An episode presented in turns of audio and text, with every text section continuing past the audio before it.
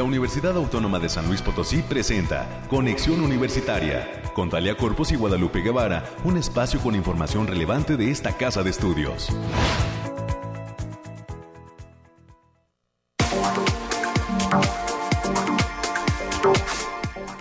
Entramos en la recta final del presente mes de marzo. Hoy el lunes 28. Muy buenos días San Luis Potosí, México y el mundo. Muchísimas gracias por estar aquí en las frecuencias universitarias, las del 88.5 FM y 1190 de amplitud modulada en la ciudad de San Luis Potosí, capital y área conurbada. Ofrece cobertura y también a quienes nos acompañan desde el 91.9 FM que tiene como base la ciudad de Matehuala y ofrece cobertura en diferentes municipios del Altiplano Potosino y del sur de Nuevo León. Soy Talia Corpus y a nombre de todo el equipo que hace posible este esfuerzo de comunicación le doy a usted la más cordial de las bienvenidas y le pido que se quede con nosotros hasta las 10 em, de la mañana. Es eh, prácticamente una hora en la cual le estaremos compartiendo a usted información de interés sobre lo que sucede en esta la universidad pública más importante del estado de San Luis Potosí. Y a quienes nos escuchan a través de internet, saludos a quienes están ahí sintonizando en la página de radio y televisión.uslp.mx, inclusive a quienes más adelante podrán escuchar nuestro podcast que se encuentra disponible en la plataforma de Spotify en el perfil de la UASLP. Si usted tiene alguna sugerencia o comentario, por favor háganosla llegar a través de la línea telefónica 444-826-1347 o 48 son los números directos a esta cabina. Agradezco, por cierto, el respaldo siempre de nuestro productor, el ingeniero Efraín Ochoa, y de Anabel, que se encuentra también apoyando nuestra transmisión en los controles técnicos. El día de hoy le platico un poco sobre lo que tenemos eh, pues preparado ya para compartirle a usted a lo largo de los siguientes minutos con nuestros tres bloques de entrevista el primero será para conversar con egresados de la carrera de Ingeniería Ambiental. Fernando Dávila, Edna Dafne Aguilar Campillo y Raúl Ávila Olvera. Ellos son egresados de nuestra universidad, específicamente de la Facultad de Ingeniería, y han desarrollado un proyecto emprendedor que han titulado Verde Composta. Así es que para contarnos sobre qué va y pues eh, las implicaciones que tiene estudiar esta ingeniería ambiental, estaremos presentándole a usted a las 9.20 de la mañana la primera conversación. A las 9.30 horas estaremos también eh, compartiendo temas relacionados con el diplomado en archivística, gestión de documentos y administración de archivos, que está impulsando nuestra Facultad de Ciencias de la Información junto con la Asociación Latinoamericana de Archivos para lo cual estarán en nuestros micrófonos la doctora Eulogia Aguilar, docente universitaria, y los integrantes de ALA, el licenciado Marco Antonio Enríquez y la maestra Ana Schlecher. En los temas culturales, a las 9.45, estaremos recibiendo también a Rogelio Acevedo, estudiante de la Coordinación Académica en Arte, quien nos va a hablar sobre la pieza de arte sonoro sobre consumo a partir de neuromarketing un proyecto que él realizó. Esto es lo que tenemos preparado, más nuestras secciones de siempre, los temas de mm, el clima, las eh, noticias universitarias con la licenciada América Reyes, que ya se encuentra aquí en cabina, también los temas de COVID-19, la información de carácter nacional y nuestra pequeña dosis de ciencia para despedir conexión universitaria. Es lunes 28 de marzo, espero que usted esté iniciando con la mejor actitud esta semana. Ahí viene la quincena y ahí viene el, cambio de horario, ¿no? El, se acaba se acaba el horario de invierno, arranca el horario de verano el próximo fin. Bueno, algunas de las circunstancias que se estarán viviendo. 9 de la mañana ya con 5 minutos. Iniciamos.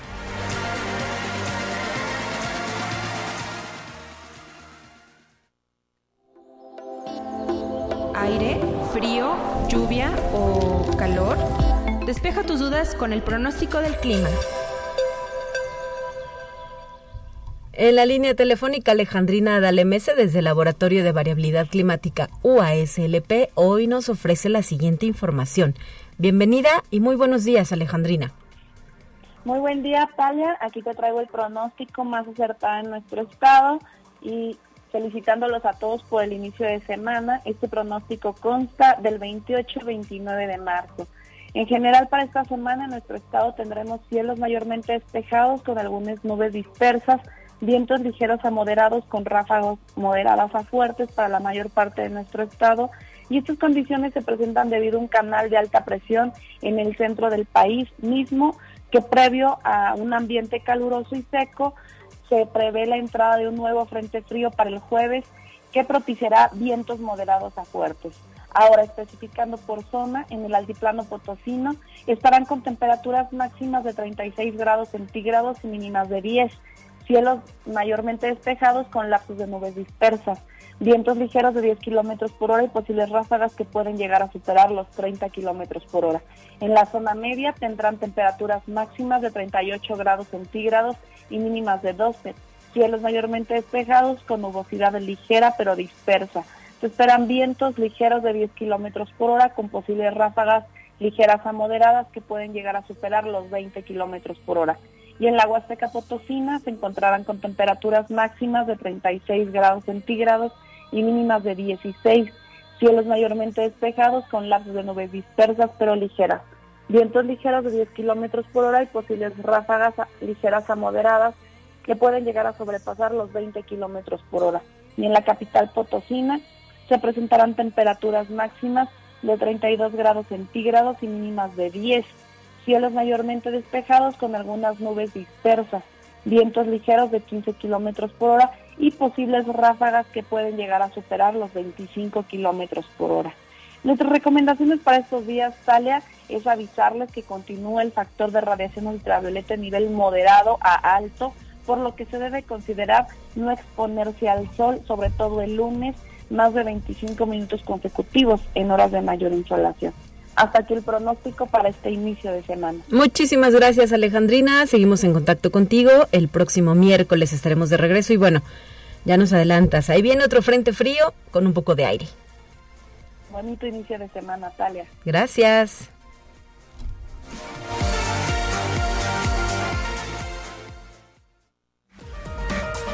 Lo más relevante del reporte COVID-19. Hola, ¿qué tal? Muy buenos días. Le habla Noemí Vázquez. Espero se encuentre muy bien el día de hoy. Aquí le tenemos la información del coronavirus que surge en el mundo. En los últimos días, algunos países de Europa como Alemania, Austria y Reino Unido han comenzado a registrar un nuevo aumento de casos COVID. Según los expertos, dos factores pueden estar detrás del aumento la propagación de la variante BA.2, una primera mana de la Omicron, y el fin de las principales políticas preventivas como el uso de mascarillas en lugares cerrados y estudios realizados en Dinamarca indican que esta variante BA.2 es 1.5 veces más transmisible que la Omicron original, también conocida como BA.1, que a su vez ya era una de las variantes más transmisibles. Conexión Universitaria. La OMS y China guardan silencio sobre las investigaciones del origen del COVID han pasado cinco meses desde que la Organización Mundial de la Salud pusiera nombre a un nuevo equipo formado por los mejores cazadores del virus del mundo. Los elegidos para tratar de descifrar los orígenes del SARS-CoV-2 fueron 27 reputados científicos, los que integraron el grupo de asesoramiento científico para los orígenes de los nuevos patógenos, reducido por sus siglas como SAGO. Desde el día de su presentación no ha salido ningún reporte más sobre qué están haciendo los investigadores de la OMS. Conexión Universitaria. China y Hong Kong están experimentando su mayor aumento en los casos de COVID-19 en más de dos años, a pesar de perseguir con determinación una de las políticas de eliminación del virus más estrictas del mundo. La mayoría de los países ahora están tratando de vivir con el coronavirus. A principios de esta semana, la Comisión Nacional de Salud de China dijo que estaba cambiando sus reglas para que los casos leves fueran aislados en lugares centralizados, en lugar de tratarlos en hospitales. También se han suavizado los criterios para que una paciente pueda salir de cuarentena. Conexión Universitaria. A Canadá le ha ido mucho mejor que a Estados Unidos, a pesar de compartir similitudes en desigualdad de ingresos, separaciones geográficas y comorbilidades como obesidad e hipertensión con su vecino del sur. Esto se debe que hasta el 9 de febrero el 80% de la población canadiense estaba completamente inmunizada contra el COVID-19, con otro 5% parcialmente vacunado, lo que quiere decir que habían recibido por lo menos una de las múltiples dosis de la vacuna. En Estados Unidos, en las mismas fechas, el 64% de la población estaba completamente vacunada y el 12% parcialmente vacunada.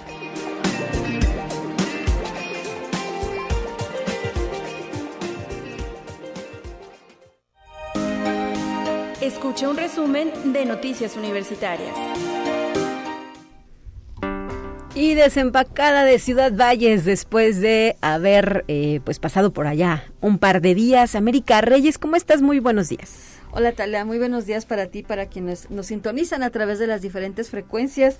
Pues sí, vamos a darle a este a esta semanita que ya es la última del mes de marzo y que también ya estamos como que en cuenta regresiva para las vacaciones. Hay mucho que hacer, hay mucho que hacer antes de irnos, antes de irnos, pero pero pues en calidad de mientras hay que darle las notas Así es, a los temas universitarios porque se acumuló la información este fin de semana después de este 38 aniversario que se vivió allá en la Facultad de Estudios Profesionales Zona Huasteca, nuestro campus Ciudad Valle. Les mandamos muchísimos saludos y pues que siga ese ambiente festivo. Ya vendrá también la oportunidad de festejar en Río Verde, donde nuestra unidad académica multidisciplinaria Zona Media también se está preparando para echar la casa por la ventana. Así es, así es, Talia. Fueron días de fiesta y de verdad este, muy, muy complacida primero por la invitación para poder acudir allá y, ver realmente todo lo que representa esta casa de estudios allá en, la, en Ciudad Valles. Mientras tanto, pues vamos, y en, y en esos temas vamos a decirles que el Ayuntamiento de Ciudad Valles formalizó la donación de un predio a la Facultad de Estudios Profesionales Zona Huasteca de esta casa de estudios en el marco de las actividades por el 38 Con esto se garantiza que la universidad tiene posibilidades de crecimiento futuro.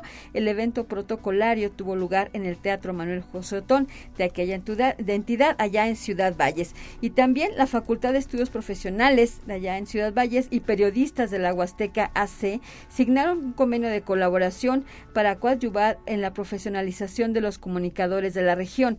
Por parte de la Facultad de Estudios Profesionales firmó el acuerdo el licenciado Isaac Clara Azuara y en representación de periodistas huastecos AC hizo lo propio Alma Ofelia Trejo González, que es presidenta de esa agrupación. La intención es coadyuvar en la profesionalización del gremio de periodistas de aquella región. Y sí hay un camino de progreso, de dirección de carrera con pasos a seguir y obtención de credenciales que permitirán captar buenas oportunidades. Así lo aseguró el gerente de Berry Plastic Incorporated Virginia, Sergio Díaz de León, al impartir la plática Liderazgo Pedestal para el éxito del ingeniero químico a nivel internacional, la cual fue realizada en el auditorio Rogelio Jiménez de la Facultad de Ciencias Químicas de esta Casa de Estudios en el marco del 60 aniversario de la licenciatura en química.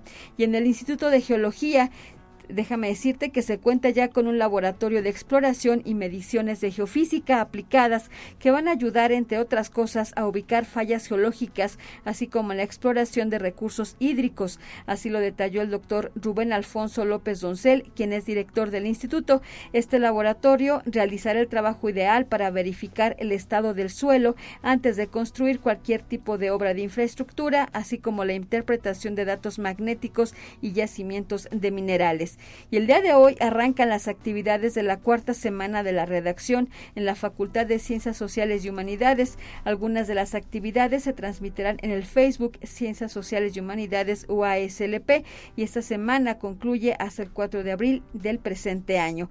Y el día de mañana, martes 29 de marzo, será de Cineclub Documental en la Facultad de Ciencias Sociales en la zona universitaria Oriente, ya que la licenciatura en Filosofía invita a la proyección de la película Volverte a ver, que se va a proyectar a partir de las 13.30 horas en el Salón A11 del edificio A de aquella entidad académica. Y el miércoles 30 de marzo a las 11 horas, la Agenda Ambiental de la OASLP invita al Seminario en Medio Ambiente de la Maestría en Ciencias del Hábitat, que a través de la plataforma Teams impartirá la conferencia clima y ecotecnologías, modelos de corrección en la selección de fuentes de datos climáticos, la cual estará a cargo del maestro Gustavo Martínez. Para mayores informes sobre el acceso en las redes de Agenda Ambiental UASLP. Y pueden sumarse también a la campaña Donación Altruista de Sangre de la UASLP 2022, ya que este miércoles 30 de marzo, en un horario de 8 a 12 horas, en las instalaciones del edificio del Centro de Servicios Integrales allá en la zona universitaria Poniente. Hay, un registro abierto de manera previa para agendar cita. Se va a otorgar un refrigerio al final de la donación. Pueden consultar las redes de servicios estudiantiles UASLP para mayores informes.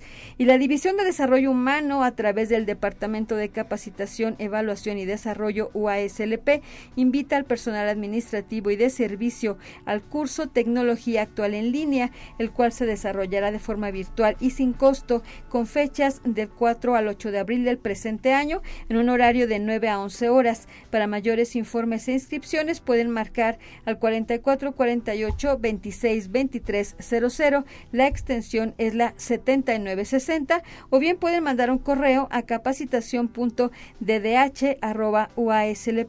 mx Y ya para concluir, Talia, la Facultad de Enfermería y Nutrición de esta casa de estudios ofrece el curso Prescripción de Dieta Cetogénica que impartirá la maestra Tania Paola Rubalcaba Valdés. La cita será, el de, será del jueves 5 de mayo y hasta el 23 de junio en un horario de 16 a 19 horas. Para mayores eh, para inscripciones y dudas que tengan sobre este curso pueden mandar un correo a educación continua arroba mx Excelente, muchísimas gracias por la información que nos has ofrecido, América. Y mañana de regreso de nueva cuenta aquí en estos micrófonos. Así es, excelente inicio de semana para todos. Bye. Muchísimas gracias. Y eh, voy a, compartir otra invitación más a propósito de que América platicaba sobre agenda ambiental. Eh, ya esta semana se realiza el espacio de consumo responsable correspondiente al mes de marzo, específicamente va a ser los días miércoles 30 y jueves 31. En la zona poniente es el turno de la Facultad de Estomatología, justo en el estacionamiento se va a llevar a cabo esta actividad y el día jueves 31 en la zona centro en el área que comparten la Facultad de Contaduría y Administración y la Facultad de Derecho. El horario de recepción de eh, pues los materiales que usted eh, quiera entregar en este espacio de consumo responsable es de 9 de la mañana a 1 de la tarde. Está dirigido a la comunidad universitaria, pero también al público en general.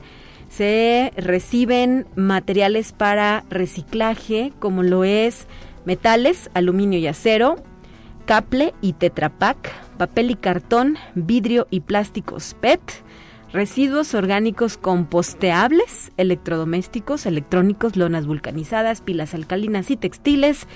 Le reitero a usted, esta invitación nos lo hace llegar Agenda Ambiental al espacio de consumo responsable del mes de marzo. Soña a las 9 de la mañana con 19 minutos y tenemos más aquí en Conexión.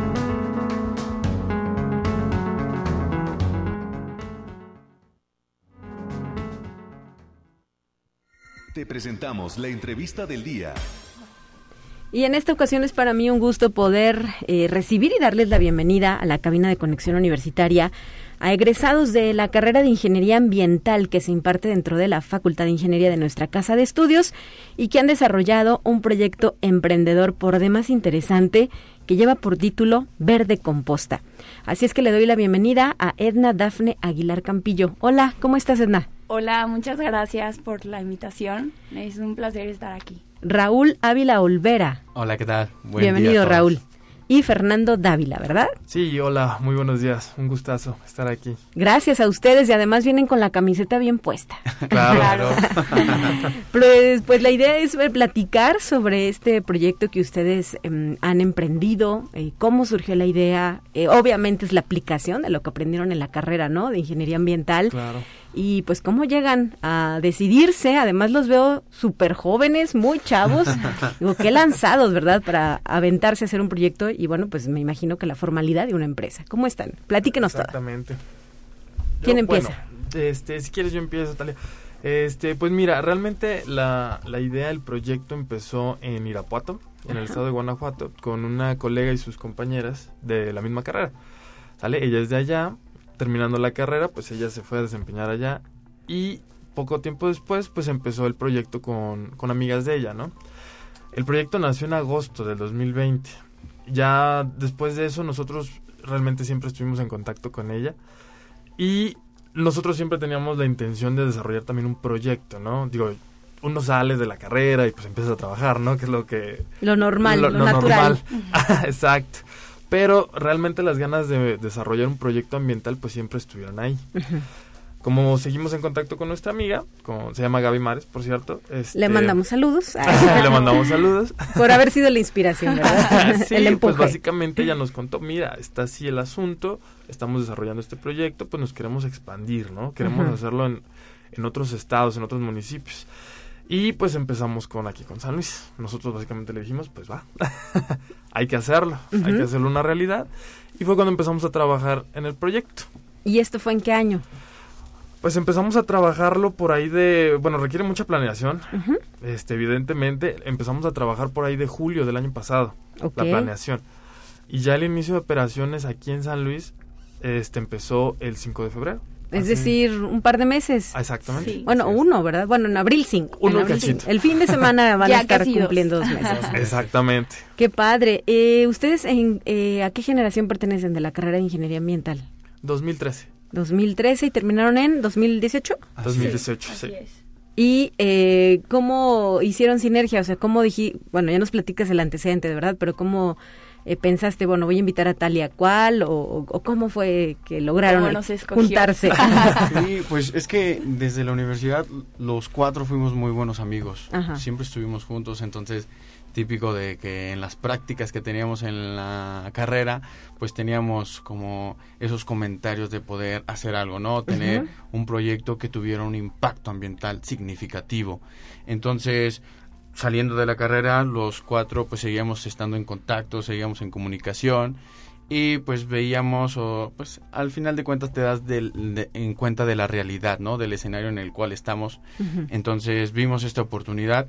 Creo que los cuatro tenemos pues como esa inquietud de, aparte de trabajar, pues hacer algo, ¿no? Algo significativo, un emprendimiento y así fue como surgió. Aparte pues creo que las cuatro personas que estamos aquí en el proyecto pues tenemos ciertas cualidades las cuales pues si hubiera sido este negocio u otro, los hubiera requerido a ellos. Muy bien. Y Dafne, platícanos eh, de qué se trata Verde Composta. El, el nombre del proyecto nos dice un poco, ¿verdad? Pero Claro. básicamente ustedes a qué se dedican, qué hacen.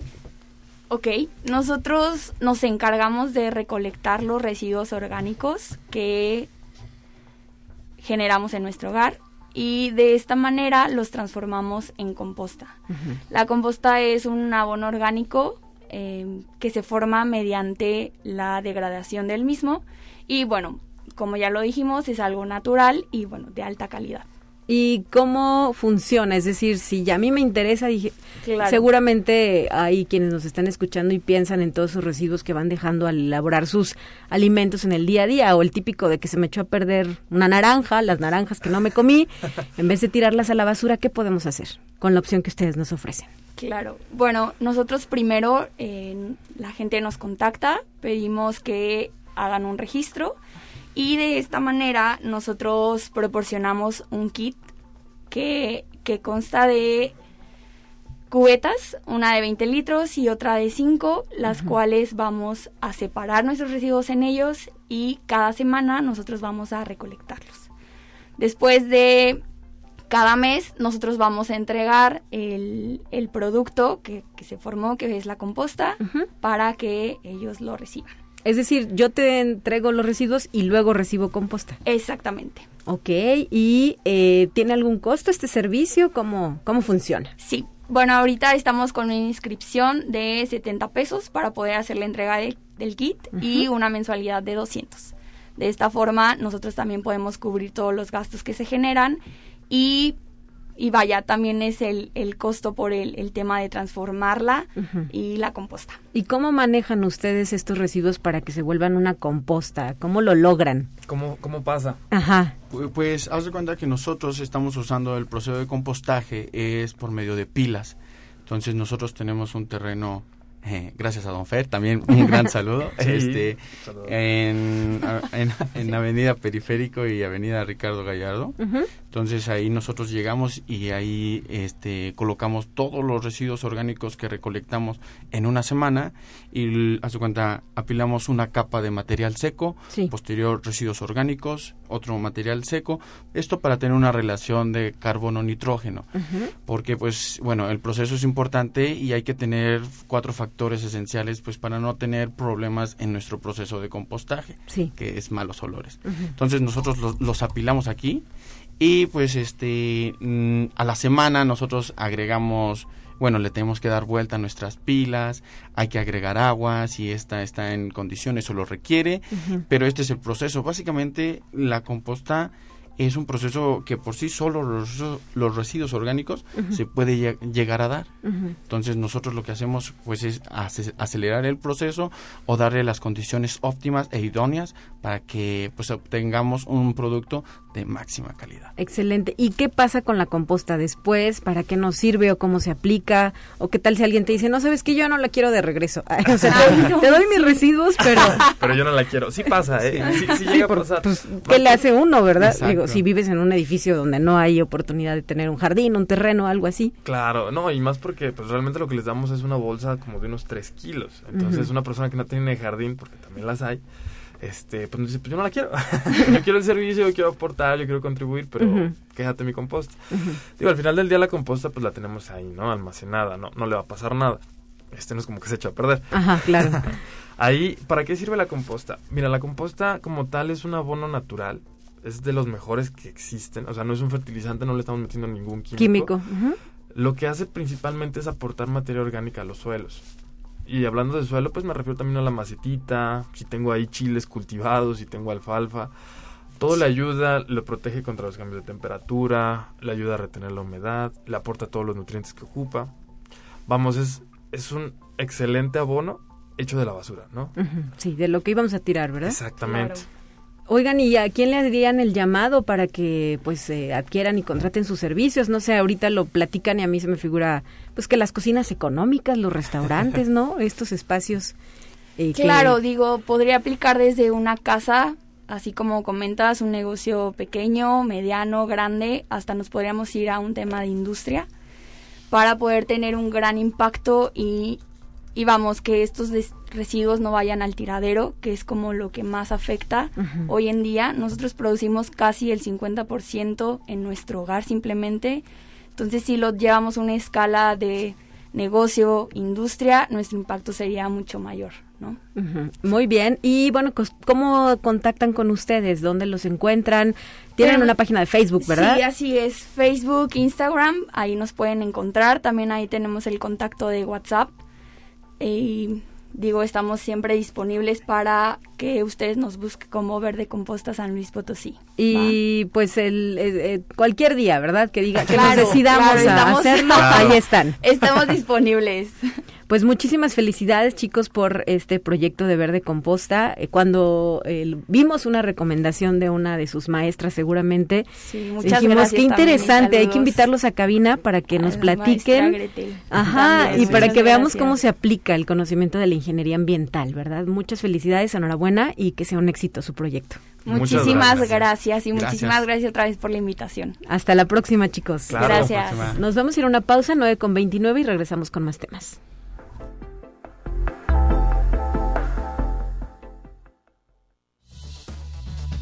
Es momento de ir a un corte.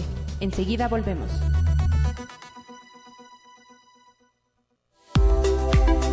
Continuamos en conexión. Volvemos con más temas.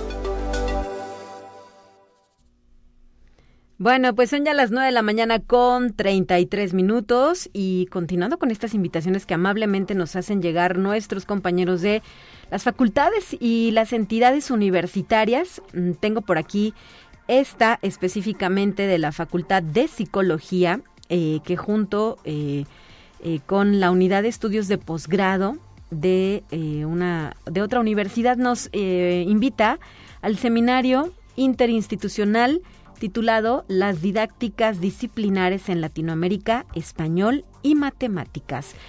Este seminario se va a presentar el día 4 de abril en punto de las 4 de la tarde y eh, contará con la participación de la doctora Alejandra García Aldeco, quien va a hablar eh, de la con la quien va a presentar, perdón, la ponencia titulada Los retos de la alfabetización inicial, atención al rezago educativo desde la Fundación Zorro Rojo AC y también con la ponencia de la doctora Daisy Yulisa García Cuellar. Ella estará refiriéndose al aprendizaje de las matemáticas mediado por la tecnología. Le reitero la invitación, se puede observar a través del Facebook Live posgrado BEMF, esto el 4 de abril a las 4 de la tarde.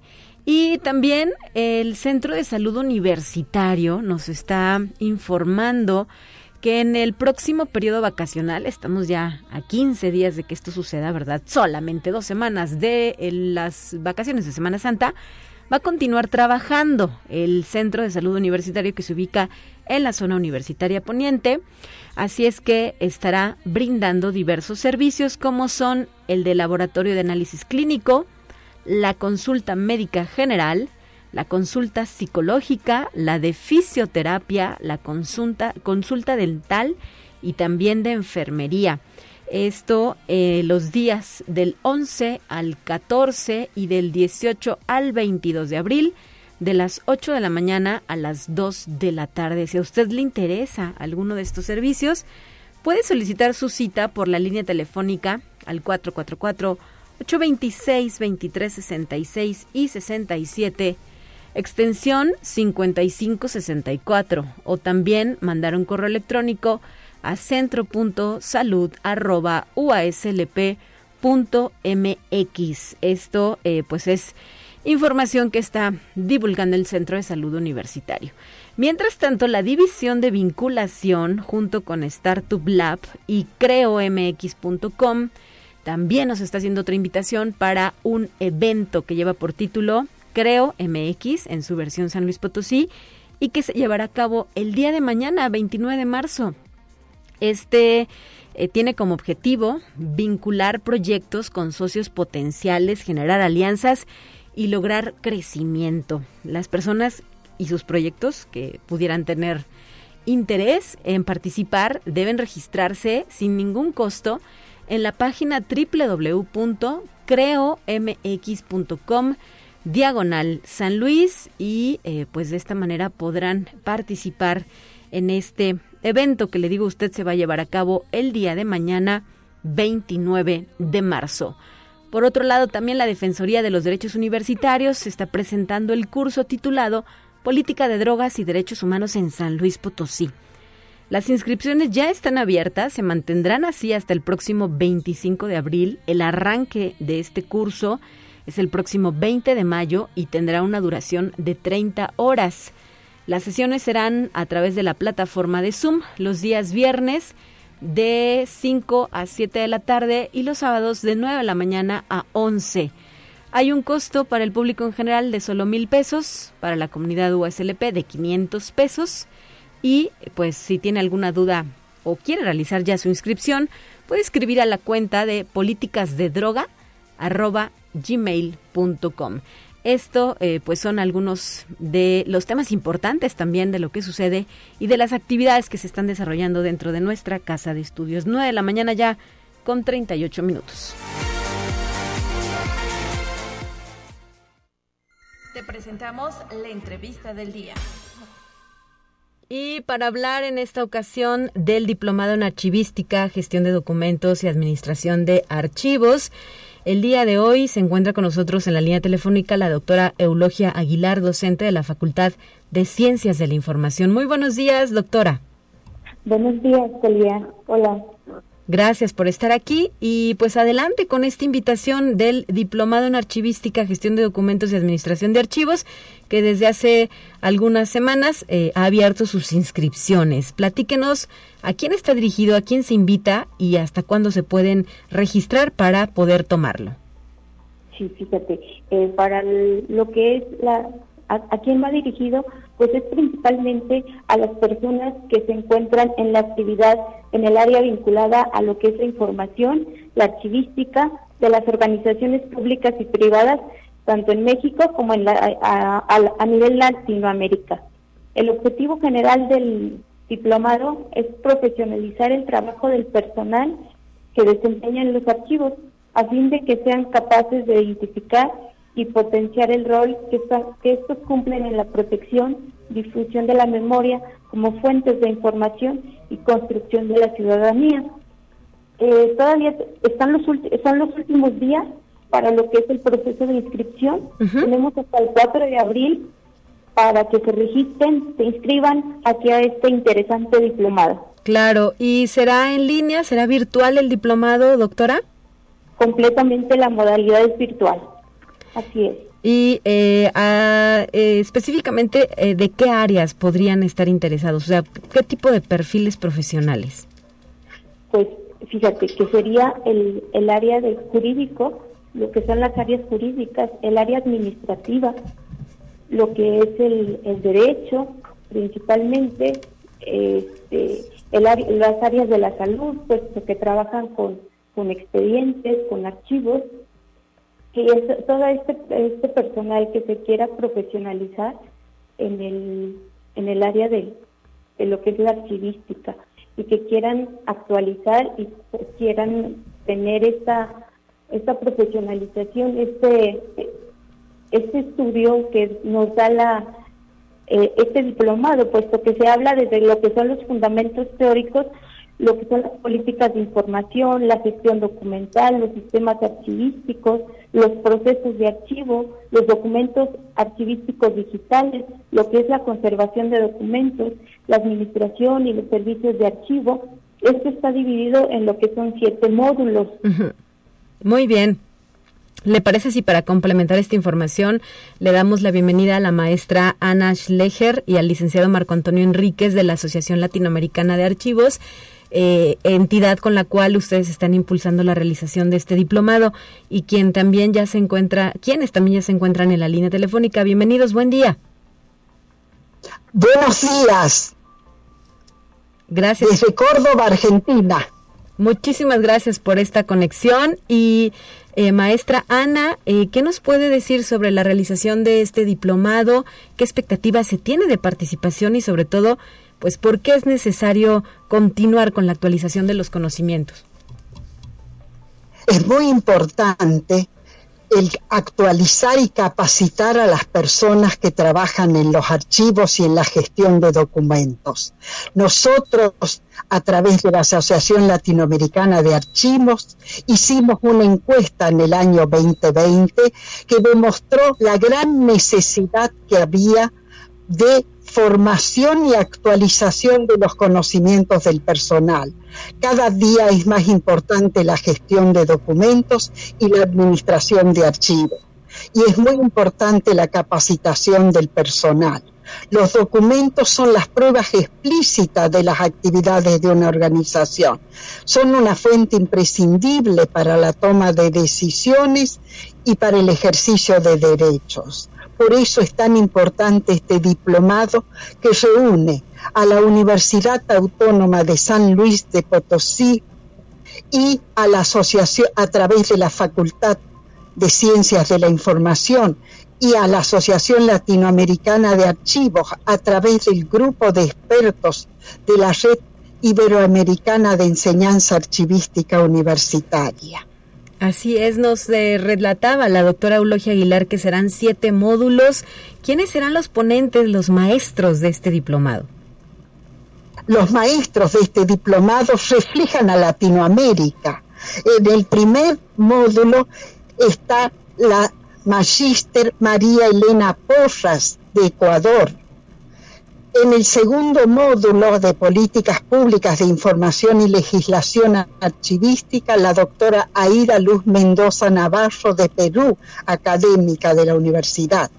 En tercer módulo, Gestión Documental y Sistemas Archivísticos, está el magíster Carlos Alberto Zapata Cárdenas de Colombia, académico también. En procesos archivísticos, la doctora Mayra Mena Mujica de Cuba académica. En documentos archivísticos digitales, el doctor Daniel Flores de Brasil, de la Universidad Federal Fluminense. En conservación de documentos, la magíster María Centeno de la Universidad de Panamá y en el séptimo módulo Administración y Servicios de Archivo, el doctor Luis Fernando Jaén García de Costa Rica. Como usted puede visualizar, es un espectro de académicos de Latinoamérica. Esto es lo valioso de este diplomado que será certificado por la Universidad Autónoma de San Luis Potosí. Así es, y que usted coordina, ¿verdad, doctora Ana Schlecher? Sí, yo tengo la coordinación general y está la coordinación académica. Al frente están la magíster Alejandra Villar y el magíster Fabián Hernández de la Universidad de la República del Uruguay. Como usted ve, es realmente una conjunción de académicos para impartir este diplomado. Así es, por ello reiteramos esta invitación para que se inscriban antes de qué fecha, cuándo arrancan ustedes con las clases de este diplomado y hasta cuándo se va a realizar, durante cuántos meses, maestra. Eh, eh, bueno, el diplomado está abierta la inscripción hasta el 31 de marzo y se prevé la presentación pública del diplomado el 18 de abril y que las clases a impartirse de manera virtual serán a partir del 22 de abril hasta fines de septiembre, comienzo de octubre. Lo que también aparte de los siete módulos incluye una práctica profesional que cada estudiante realizará en el archivo de origen donde haya un profesional que pueda supervisarlo. Y algo que se contempla para que el, currículum sea flexible es una unidad optativa que van a determinar los participantes para profundizar un conocimiento o un nuevo aspecto y un trabajo final del diplomado. Muy Eso sería. Excelente, pues muchísimas gracias por habernos acompañado en esta ocasión, maestra Ana Schlechter. Discúlpeme la mala pronunciación de su apellido, ¿verdad? Desde Argentina nos acompaña en la línea telefónica. Uy, perdimos la comunicación.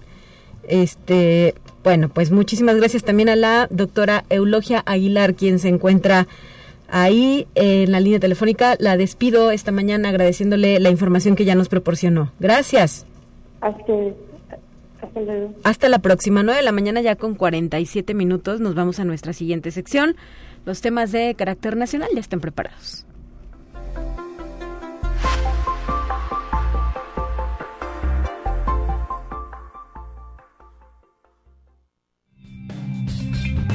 Entérate qué sucede en otras instituciones de educación superior de México.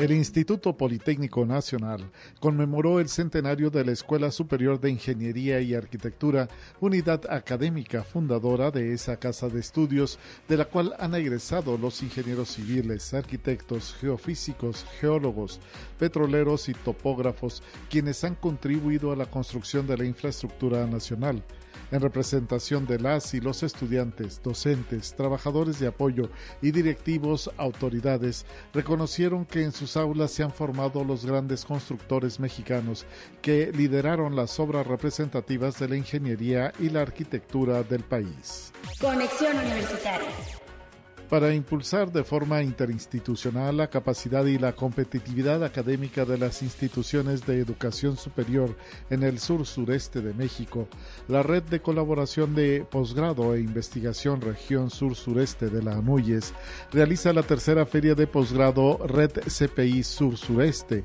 El encuentro se desarrolló en la modalidad a distancia con la participación de 20 instituciones nacionales, nueve de ellas universidades públicas, ocho institutos, dos centros de investigación y una institución privada, además de la representación del país invitado, Ecuador, a través de la Escuela Superior Politécnica de Chimborazo. Conexión Universitaria. La Facultad de Medicina, la más emblemática de la Universidad Autónoma de Sinaloa y con mayor reconocimiento por su calidad, celebró su cuadragésimo quinto aniversario de fundación en un evento encabezado por el rector Dr. Jesús Madueña Molina y por el secretario de Salud de Sinaloa, maestro Héctor Melesio Cuen Ojeda ante la comunidad estudiantil, docente y administrativa, así como los exdirectores y doctores eméritos. El rector expresó que en esa facultad se trabaja por la salud, el bienestar y el desarrollo humano y con trabajo colaborativo de alto rigor científico y un claro perfil ético y humanista ha logrado posicionarse como una de las mejores de México. Conexión Universitaria para mejorar la calidad del medio ambiente y mitigar los impactos del cambio climático desde lo local a través de una educación ambiental y sustentable. Gustavo Urquiza Beltrán, rector de la Universidad Autónoma del Estado de Morelos, y Francisco Moreno Moyo, director asociado de Desarrollo Morelos, firmaron un convenio de colaboración en la sala de juntas de la Rectoría Álvaro Zamudio Lara, coordinador general de Planeación y Administración de la Universidad Autónoma del Estado de Morelos, expuso que el convenio busca realizar actividades conjuntas encaminadas a la superación académica, la capacitación y la superación para el diseño e implementación de proyectos de mejora ambiental.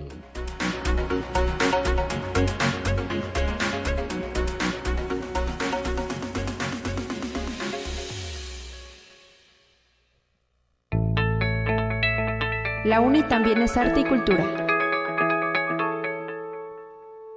Y en esta mañana es para mí un gusto poder darle la bienvenida también en cabina que eh, ya se encuentra con nosotros el estudiante de la Coordinación Académica en Arte, Rogelio Acevedo Medina, es estudiante del cuarto semestre de la licenciatura en Arte Contemporáneo. ¿Cierto? Rogelio, ¿cómo estás? Buenos días. Así es, muy buenos días. Muchas gracias por tenerme aquí en Conexión Universitaria otra vez, ahora sí en cabina. Así es, ya de regreso. Estuviste en alguna ocasión por la línea telefónica, ¿verdad? En estos en estas eh, conversaciones que solemos tener con estudiantes universitarios.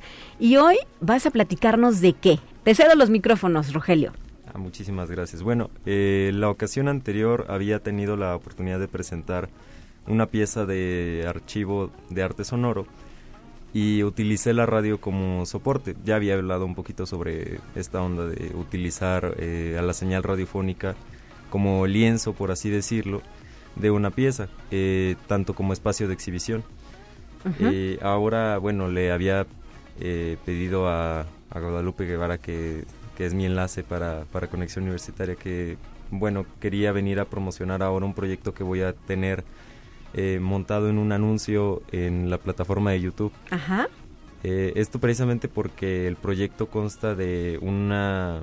Bueno, eh, se aborda el fenómeno del consumismo a partir de un análisis de, de las estrategias de neuromarketing. Ok. antes de estudiar la carrera en arte, yo tomé, bueno, unos tres semestres de mercadotecnia. ¿Aquí mismo en la Autónoma? No, en la Universidad eh, Politécnica. Ok, en la Politécnica. Hay que decirlo, ¿verdad? Total. También es una universidad pública. Bueno, y, eh. la, la idea nace a partir de estas lecturas que doy del análisis del neuromarketing y de la economía del comportamiento en donde se analizan cuestiones eh, del psicoanálisis incluso para Mm, amalgamarlas con estrategias de mercado. Entonces, a mí me resulta bien interesante estudiar estos fenómenos, sobre todo porque el eje que trabajo es la comunicación. Y eh, en esta pieza, bueno, eh, telemercado, eh, abordo comunicación subliminal y consumismo estridente, precisamente a partir de una pieza en donde se trabajan mensajes subliminales en código Morse. Ok. Entonces, el código Morse, pues, es eh, conocido como un... Es, una comunicación estratégica para eh, encriptar y, descifrar entonces los mensajes. Sin embargo, muchas veces la publicidad que encontramos eh, tiene esas cualidades, ¿no? De contener mensajes que no son tan obvios. A la par de tener imaginería visual que es, pues, bastante estridente. Entonces, el, el proyecto, bueno, mm, para complementarlo se acompaña el audio de un video eh, donde hay una luz amarilla y una luz roja que se intercalan de manera intermitente Y la idea de colocarlo en un anuncio en la plataforma de YouTube nace de, de esta cuestión de que cada vez la publicidad es más invasiva. Ajá, si sí. bien antes la encontrábamos en un espectacular o la encontramos en En bancas. el radio, En el radio, por supuesto. en la tele. Ahora la cuestión de tener un teléfono inteligente que es un dispositivo personal, eh, pues obviamente iba a, a generar este, este tipo de alcances con la publicidad, en donde la publicidad está, pues sí, al alcance de la mano y es cada vez más eh, invasiva en ese sentido. Muy bien. Oye, ¿y cómo surgió la idea de este proyecto? ¿Qué te motivó? Bueno, ya nos decías que estudiaste mercadotecnia, ¿no? Un poco de merca. Sí. ¿Y cómo lo relacionas con el arte, no? Ah, bueno, eh, de hecho, algo bien importante de mencionar es que en la carrera de arte contemporáneo se nos eh, incita o eh, se promueve mucho la idea de que este es el arte metiche, es el arte que explora distintas disciplinas o incluso ciencias para generar nuevos productos e incluso conocimiento, porque la investigación es importantísima. El C3, eh, la- el Centro de las Ciencias de la Complejidad de la UNAM, por ejemplo, desarrolla este tipo de investigaciones en donde es cada vez más común encontrar artistas en espacios de investigación científica. Puede parecer poco ortodoxo, pero pues resulta bien interesante cuando realizamos trabajos que incluso se relacionan con antropología, a veces con la tecnología, por supuesto, pero en sí el arte contemporáneo tiene como esta misión de explorar las nuevas posibilidades tanto con el discurso como con las formas de producir. De irrumpir donde sea posible, ¿verdad? No hay recovecos que se salven. Sí, exactamente, y sobre todo aprovechar los espacios. Muy bien. Oye, ¿y desde cuándo está montada tu pieza de arte sonoro? ¿Tiene algún nombre el proyecto? Eh, sí, es Telemercado. Eh, pueden encontrar la plataforma de YouTube, igual con el mismo título, eh, Comunicación Subliminal, Consumismo Estridente. Es un Ujú. video y precisamente es bien interesante haber generado un anuncio. Eh, la pieza va a estar disponible, eh, a- mm, está disponible desde hace unos tres días y estará y el anuncio estará dejando de dar lata hasta el 10 de abril. Pero la idea sí es que tenga este alcance en la zona de San Luis Potosí. De hecho, lo interesante es que al momento de eh, generar eh, el anuncio en Google Ads se, se prestan cuestiones para segmentar el, el producto o la promoción del producto. Sí. Y, y eso resulta también en algo bien interesante que estudiar y en algo que presentar a posterior. Ok. ¿sabe? Entonces, es, esto es lo padre de ese tipo de proyectos, que aunque exploren nuevas posibilidades técnicas o, de su o del montaje, también pueden promover esta cuestión eh, de respaldo teórico o del respaldo discursivo. Bueno, ¿y los resultados eh, cuándo los vas a tener? O, o después de este 10 de abril, ¿vas a analizar datos o qué va a pasar? Sí, se recopila la información y pues llega a mi cuenta. Sí. ¿Y vas a elaborar algún reporte, algún producto después de esto? Eh, sí, de hecho, bien, eh, bien me menciona el profesor que me está asistiendo con esto. eh, ¿Quién es el maestro? Eh, Josué Avisaí. Josué Eh, ajá. Sí, conocido como Homie. Sí, claro, y él, él también ha estado aquí en cabina, homie. Sí, él, él resulta de mucha ayuda porque muchas veces eh, podría parecer que cuando se genera un producto artístico eh, puede terminar y ser liminal, pero él siempre tiene como esta visión de no, no estancar los proyectos y decir, bueno, considera otras posibilidades y es por eso que em, en el proyecto pasado yo abordé el tema de la responsabilidad en la, en la comunicación y en las noticias, por eso eh, montar en radio. Si ahora hablo de consumismo, pues creo que vi más viable montar en un, en un anuncio, por cuestiones de coherencia. Sí, claro. Bueno, muy bien, pues eh, felicitamos por este proyecto Rogelio Acevedo Medina, estudiante de la Coordinación Académica en Arte. Enhorabuena Muchas gracias. y gracias por acompañarnos en cabina. Al contrario, muchas gracias por tenerme aquí. Ya nos vamos con nuestra última sección, los temas de ciencia. Están listos para compartirlos al auditorio. Y mañana estará de regreso en estos micrófonos mi compañera Guadalupe Guevara. Soy Talia Corpus. Me, deseo, de- me deseo, me deseo, me despido, perdóneme usted, me despido, deseándole un excelente lunes 28 de marzo. Hasta la próxima.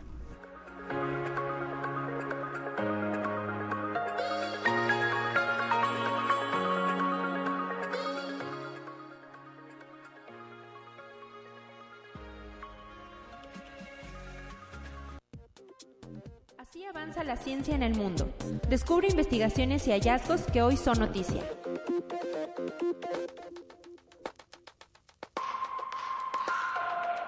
Un hombre con cáncer terminal recibió un trasplante doble de pulmón, uno de los primeros en su tipo y que podría representar una esperanza para las personas con etapas avanzadas de la mortal enfermedad. El procedimiento exitoso fue anunciado por médicos estadounidenses durante las primeras horas de este pasado jueves. Albert Curry un no fumador de 54 años, se sometió a una cirugía de 7 horas para recibir sus nuevos pulmones en Northwestern Medicine en Chicago el 25 de septiembre de 2021. Conexión Universitaria. Personal de aduanas de Hong Kong decomisó 1.2 kilogramos de vejigas natatorias o buches secos de totuaba, con un valor en el mercado negro de alrededor de 700 mil pesos mexicanos. Los aseguramientos de pez Totuaba continúan en el exterior ante los nulos resultados domésticos por frenar el tráfico ilegal en San Felipe, Baja California y el Golfo de Santa Clara en Sonora. La Ley de Protección de Especies de Animales y Plantas en Peligros de Extinción de Hong Kong establece que cualquier persona declarada culpable de importar o exportar una planta o animal protegido sin licencia puede ser castigada con una multa máxima de 10 millones de dólares, unos 26.8 millones de pesos mexicanos y una pena de prisión de 10 años. Conexión Universitaria. Ante el creciente número de denuncias de robos de cuentas de WhatsApp en México, la aplicación anunció un nuevo flujo en el proceso de registro de una cuenta que añade más seguridad al momento de recibir a través de una llamada telefónica automatizada el código de verificación necesario para comenzar a usarla. El código de verificación consta de seis dígitos que WhatsApp envía para validar el número telefónico cuando un usuario intenta registrarlo en un celular, ya sea por primera vez o después de reinstalar la aplicación. Este código puede ser enviado vía SMS o a través de una llamada automatizada. Conexión Universitaria. El regulador ruso de medios Roskomnadzor registró el acceso al servicio en línea News Google pues fue acusado de dar acceso a informaciones sobre la ofensiva rusa en Ucrania. Esta decisión fue tomada a petición de la Fiscalía General rusa. El servicio de actualizaciones en línea aseguraba el acceso de muchas publicaciones y materiales que contienen falsas informaciones sobre el desarrollo de la operación militar especial en el territorio ucraniano, así precisó el comunicado.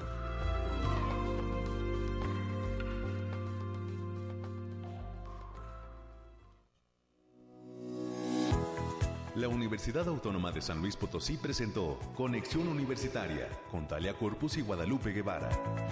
Sintoniza de lunes a viernes de 9 a 10 horas en Radio Universidad 88.5 FM y 1190 AM en San Luis Potosí. En el 91.9 FM con cobertura en el Altiplano Potosino. O en el resto del mundo por el portal www.uaslp.mx y la app UASLP de descarga gratuita.